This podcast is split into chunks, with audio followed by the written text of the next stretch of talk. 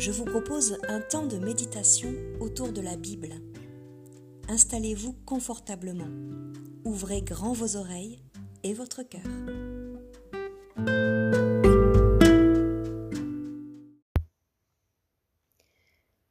Aujourd'hui, je vous lis un passage du livre du prophète Ézéchiel, le chapitre 37. La main du Seigneur fut sur moi le Seigneur me fit sortir par un souffle et me déposa au milieu de la vallée. Celle-ci était remplie d'ossements. Il me fit passer au prix d'eux, tout autour. Ils étaient très nombreux dans la vallée, et ils étaient très secs. Il me dit, Humain, ces ossements pourront-ils revivre? Je répondis, Seigneur Dieu, c'est toi qui le sais. Il me dit, Parle en prophète sur ces ossements. Tu leur diras, ossements desséchés, écoutez la parole du Seigneur. Voici ce que dit le Seigneur Dieu à ces ossements. Je vais venir en vous un souffle, et vous vivrez. Je placerai sur vous des tendons, je ferai pousser de la chair sur vous, je vous recouvrirai de peau, je mettrai en vous un souffle, vous vivrez, et ainsi vous saurez je suis le Seigneur. Je parlais en prophète, selon ce qui m'avait été ordonné. Et comme je parlais en prophète, il y eut un bruit, il y eut un frémissement, et les ossements se rapprochèrent les uns des autres. Et je constatai qu'il y avait sur eux des tendons. La chair se mit à pousser, et la peau les recouvrit par-dessus. Mais il n'y avait pas de souffle en eux. Il me dit, Parle en prophète sur le souffle, parle en prophète humain. Tu diras au souffle, Ainsi parle le Seigneur Dieu. Viens des quatre vents, ô souffle, souffle sur ces tués et qu'ils revivent. Je parlais en prophète, comme il me l'avait ordonné. Alors le souffle vint en eux, ils reprirent vie et se tinrent debout sur leurs jambes. C'était une très grande armée, une armée immense.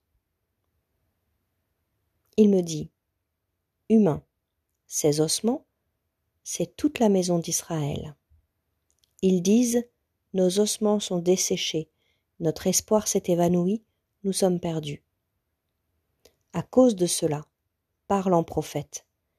Tu leur diras Ainsi parle le Seigneur Dieu, j'ouvre vos tombes, je vous ferai remonter de vos tombes, ô mon peuple, et je vous ramènerai sur la terre d'Israël.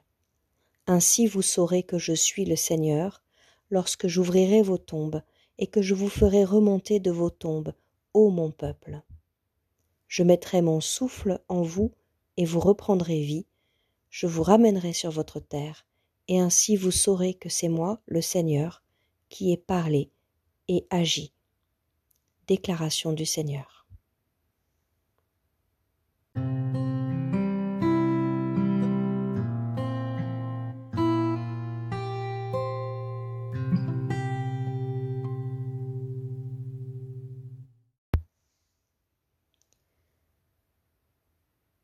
Je ne peux pas respirer. Vous vous souvenez certainement de ces mots. Je ne peux pas respirer. Les derniers mots de George Floyd, un homme noir mort au cours d'une arrestation policière. Ces derniers mots ont été repris dans le monde entier lors des manifestations antiracisme qui ont suivi. C'est bien sûr à prendre d'abord au premier degré, Respirer, c'est vital. Mais pas seulement. Et la foule des manifestants ne s'y est pas trompée quand elle a repris en cœur. Nous ne pouvons pas respirer. Car non, on ne peut pas respirer dans une société raciste. Ça n'a pas grand-chose à voir avec les poumons. Pourtant, dire non au racisme, c'est reconnaître en l'autre le même souffle que celui qui nous anime, et si ce souffle-là nous manque, alors tout désir de vivre nous échappe. On ne peut pas respirer, aurait pu dire les ossements dans cette étrange vision du prophète Ézéchiel. Le récit prophétique n'est pas là pour annoncer l'avenir. Il a plutôt pour fonction de dire le sens du présent. La vision du prophète Ézéchiel n'est pas prémonitoire. Elle désigne la situation d'Israël pour susciter un changement.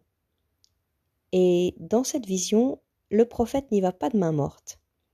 Il nous décrit Israël comme un peuple d'ossements qui dit de lui-même Nous sommes des ossements desséchés, notre espérance est détruite, nous sommes en miettes. Notre espérance est détruite et nous sommes en miettes. C'est à un peuple sans souffle que le prophète s'adresse, un peuple exilé qui n'a plus de terre, dont la culture et l'identité sont menacées, qui est divisé par des luttes intestines.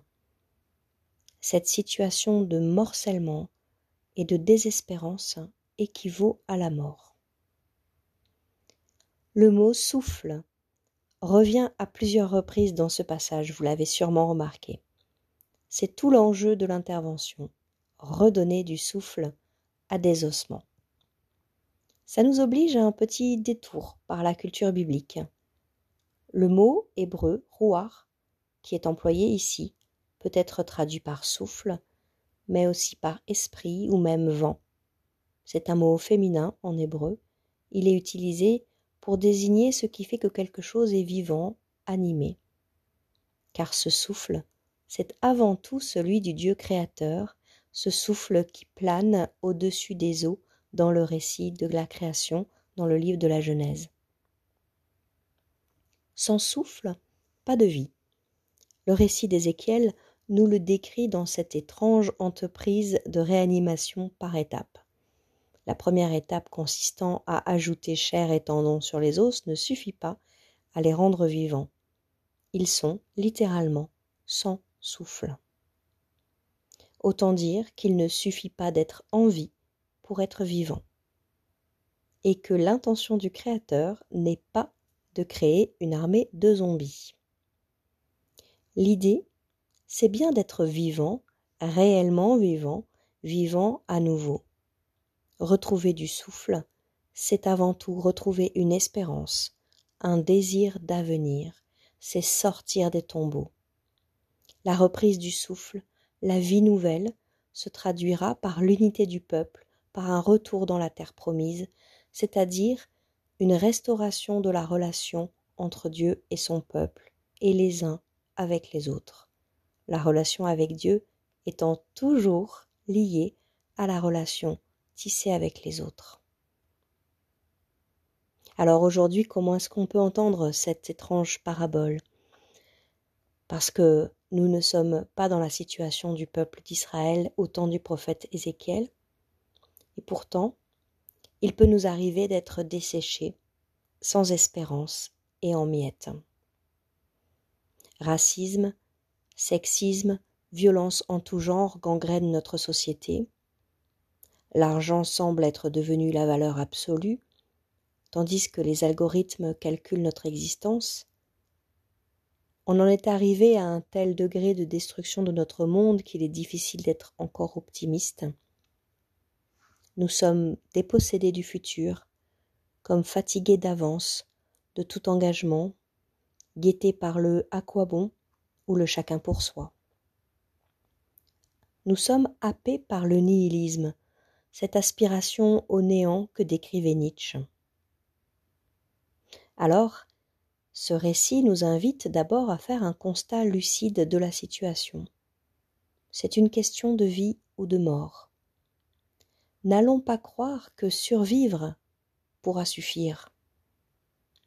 N'imaginons pas vivre quand d'autres meurent sous les coups de notre avidité ou de notre égoïsme. Mais, étonnamment, lucidité ne rime pas avec désespérance. Ézéchiel, sans la question posée par Dieu, n'aurait certainement pas imaginé que ces ossements si nombreux puissent reprendre vie. La question ébranle sa certitude. Nous avons du mal à imaginer, nous aussi, que l'on puisse un jour vivre en paix les uns avec les autres, que l'on sortira du tunnel, qu'aucun autre ne sera mis à mort à cause de sa couleur de peau, qu'aucune autre ne mourra sous les coups de son conjoint, qu'on arrêtera peut-être un jour de dénombrer les victimes des dérèglements climatiques, des attentats terroristes ou des pandémies mondiales. Mais il nous faut déjà garder les yeux ouverts.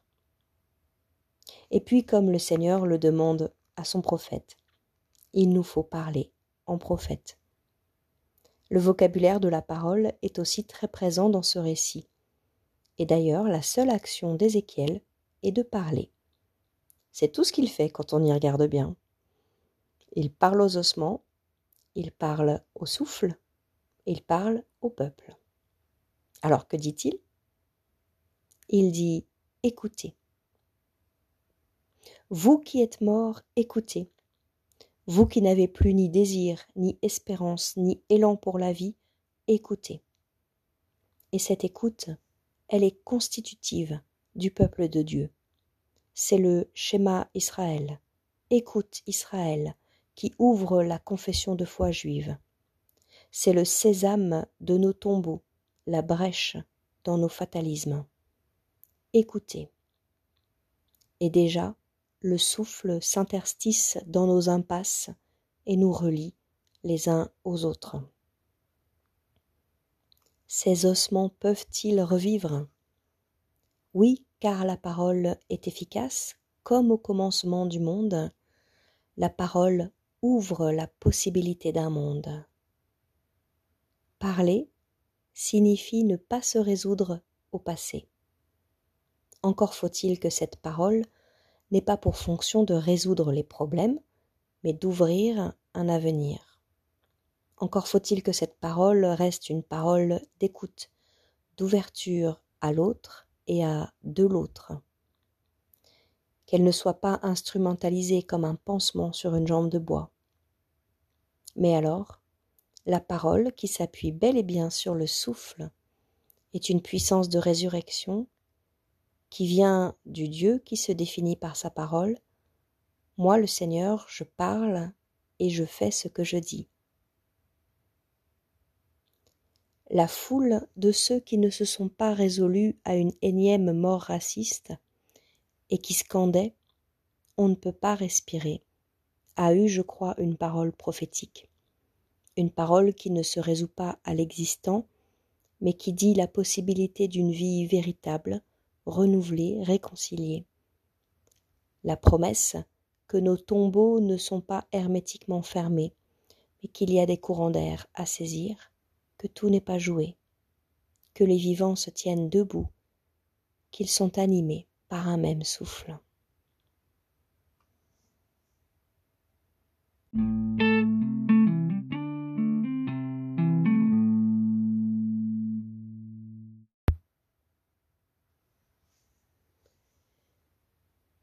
Et je vous laisse avec cet encouragement du prophète Ésaïe. Maintenant, le Seigneur dit, Ne pensez plus à ce qui est déjà arrivé et oubliez le passé. En effet, je vais faire quelque chose de nouveau qui grandit déjà. Ne le voyez-vous pas? Et je vous dis à bientôt.